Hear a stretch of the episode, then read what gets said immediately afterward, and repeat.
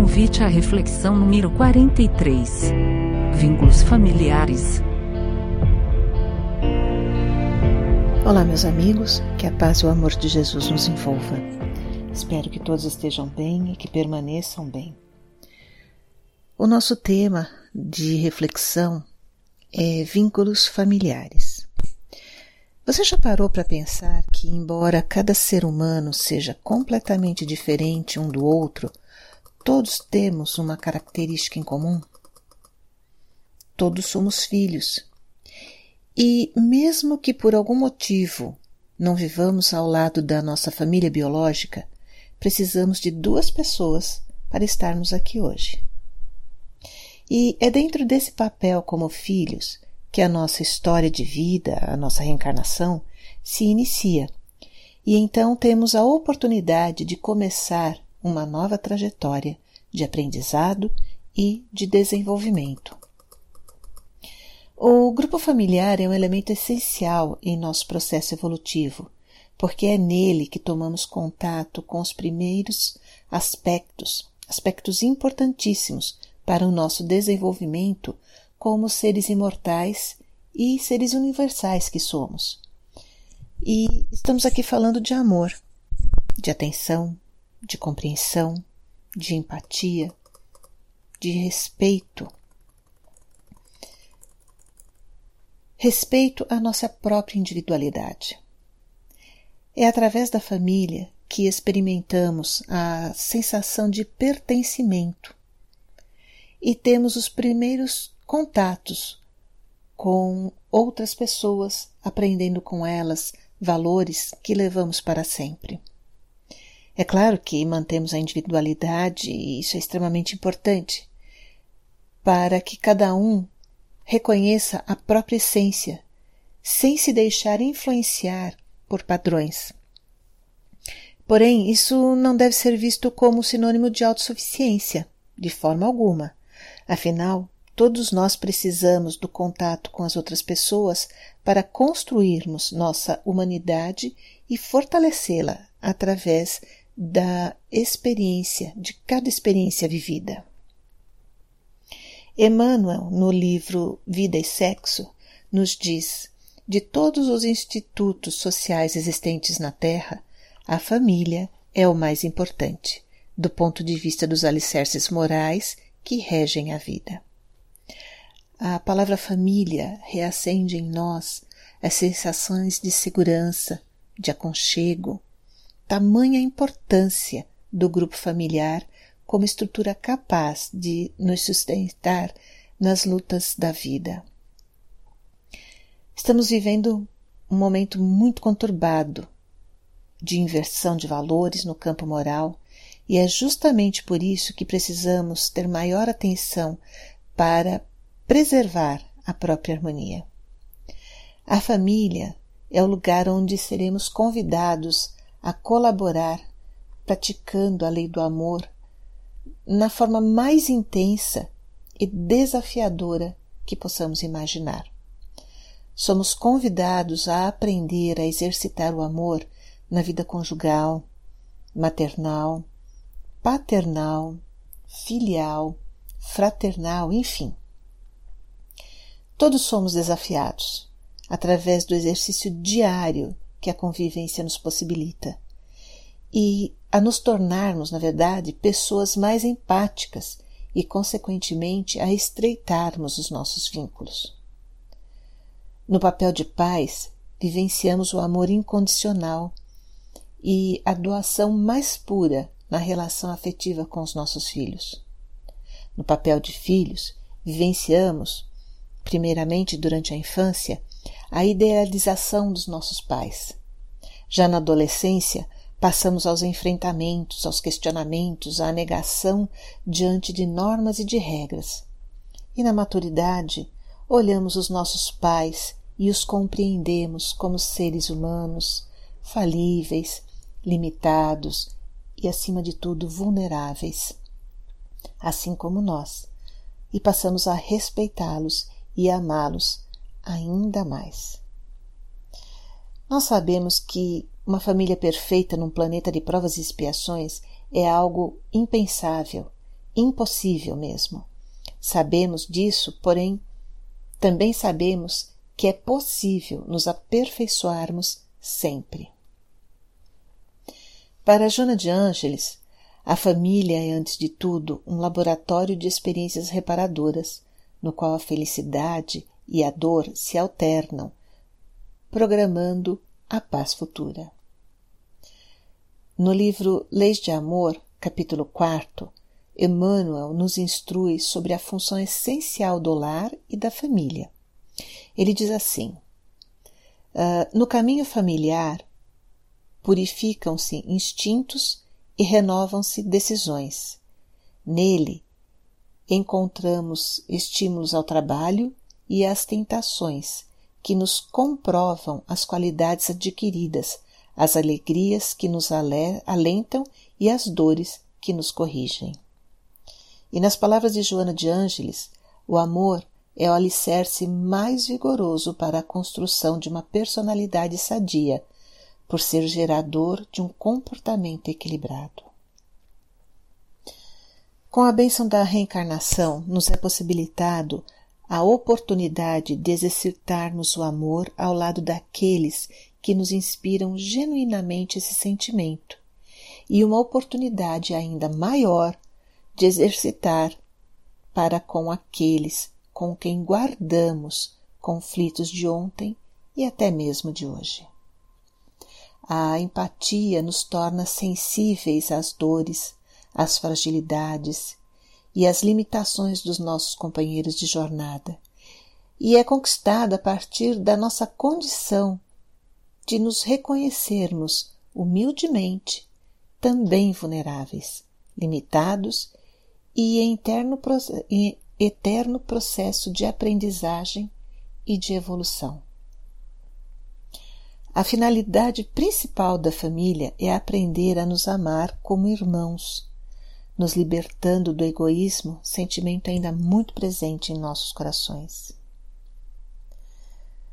Existem dois tipos de família: as, as famílias espirituais e as famílias corporais. As famílias espirituais estão ligadas pelos, pelos laços do espírito e pelas afinidades. Elas são duráveis, fortalecem-se pela depuração, pelo crescimento, pela evolução dos seres e reencontram-se no mundo dos espíritos através das diversas idas e vindas da alma. E a misericórdia divina proporciona também seu reencontro periódico no plano físico. Seus membros estão sempre conectados pelos laços do amor. Já as famílias corporais estão ligadas somente pelos laços corpóreos, e esses são extremamente frágeis, tanto quanto a matéria, e as diferenças e as dificuldades de convivência revelam a necessidade de muito esforço, de muita dedicação, de muito empenho para que possamos transformar essa família corporal em extensão da nossa família espiritual. Bem, sabemos que não existe acaso na criação, não é mesmo? E Joana de Ângeles, no livro Constelação Familiar, no capítulo 1, esclarece o seguinte: Esse grupamento familiar não é resultado casual de encontros apressados no mundo físico, havendo ocorrido nas esferas espirituais antes do renascimento orgânico, quando são desenhadas as programações entre os espíritos comprometidos positiva ou negativamente para os ajustes necessários ao processo a que todos se encontram submetidos.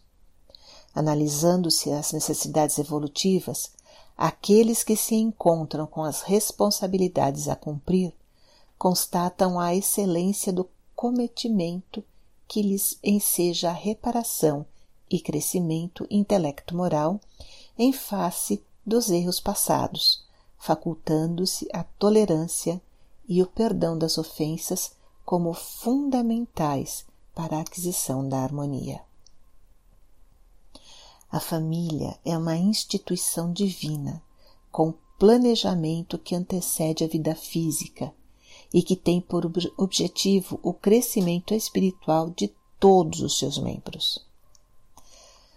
O nosso reencontro com o passado é inevitável e não avançaremos em nossa evolução sem nos harmonizarmos com todos à nossa volta. Algumas vezes ficamos impossibilitados de nos reencontrarmos através dos laços da consanguinidade.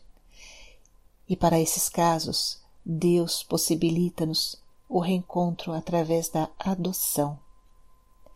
A adoção é um ato de amor grandiosíssimo que comprova a fragilidade dos laços consanguíneos e que nos dá a certeza de que a paternidade e a maternidade do coração são muito vigorosos e que Deus jamais nos nega a possibilidade de sermos pais e educadores.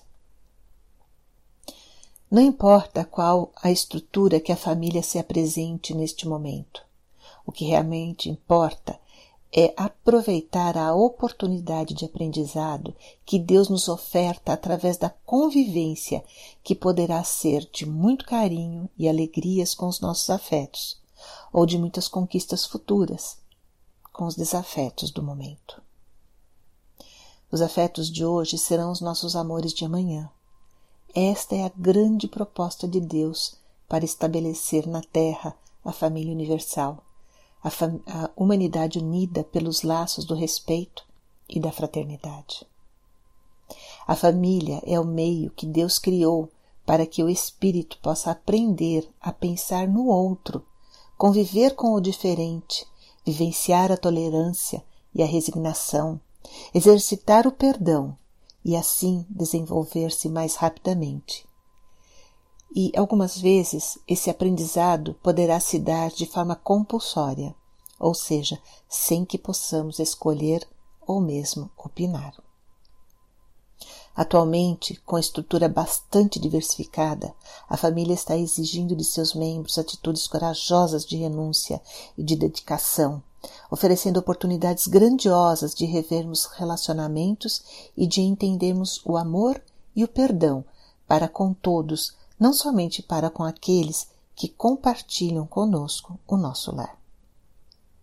Nos lares atuais, encontramos situações delicadas e desafiadoras, como a dependência química, a violência, as dificuldades financeiras, as doenças, a ingratidão, a solidão, a traição, o desrespeito, que se incorporam à rotina da família, que se não tiver bases sólidas, apoiadas no amor ensinado por Jesus, deixa-se envolver pelo desânimo, pelo abandono, pelo desespero, pelo ódio, pela culpa, pelas mágoas, pela revolta. É preciso despertar urgentemente o ser humano para o conhecimento da sua realidade espiritual, pois somente assim ele compreenderá que as situações difíceis dentro e fora do lar não são castigos e que não existem vítimas na criação. Essas situações difíceis são geradas por nós mesmos, espíritos imortais, em processo de aprendizagem e de evolução, e existe sempre uma finalidade útil para todos os desafios que, que vivenciamos. As experiências na trajetória física transformam-se em lições de sabedoria para tornar mais fácil a ascensão do espírito, para que ele possa, inclusive, ultrapassar os limites de progresso em que se encontra. Todas as aflições poderiam ser vivenciadas dentro de um outro clima, caso o amor fosse escolhido como guia. Somente o amor dispõe de recursos valiosos para que possamos enfrentar as situações penosas que se avolumam em nosso caminho.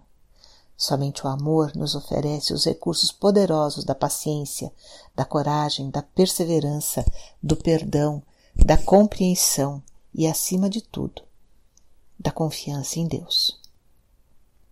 A nossa tarefa mais importante é trabalhar a boa convivência na família. Na sociedade poderemos ser bons profissionais, ótimos executivos, grandes oradores, pessoas de fama e projeção social.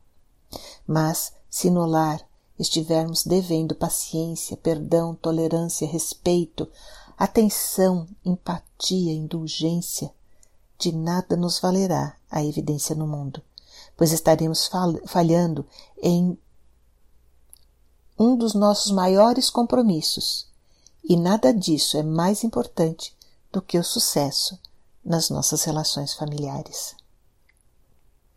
A família é, sem sombra de dúvida, a estrutura base da sociedade, e por ser uma instituição divina, sobreviverá, sobreviverá a todos os golpes que tem sofrido. A família jamais desaparecerá da sociedade terrestre. Por isso é urgente e muito importante a sua valorização, para que, dentro dessa instituição chamada família, eduque-se o homem renovado pela força mais poderosa que existe, que é o amor. E esse homem renovado é quem construirá a nova era, o mundo de regeneração que, tantos, que tanto almejamos. Espero que eu possa ter contribuído com essa reflexão. Desejo que todos fiquem bem, que permaneçam bem, que fiquem com Deus. Cuidem-se, cuidem-se, cuidem de seus corações queridos, para que em breve possamos estar todos reunidos mais uma vez. Fiquem com Deus, um beijo enorme em seus corações.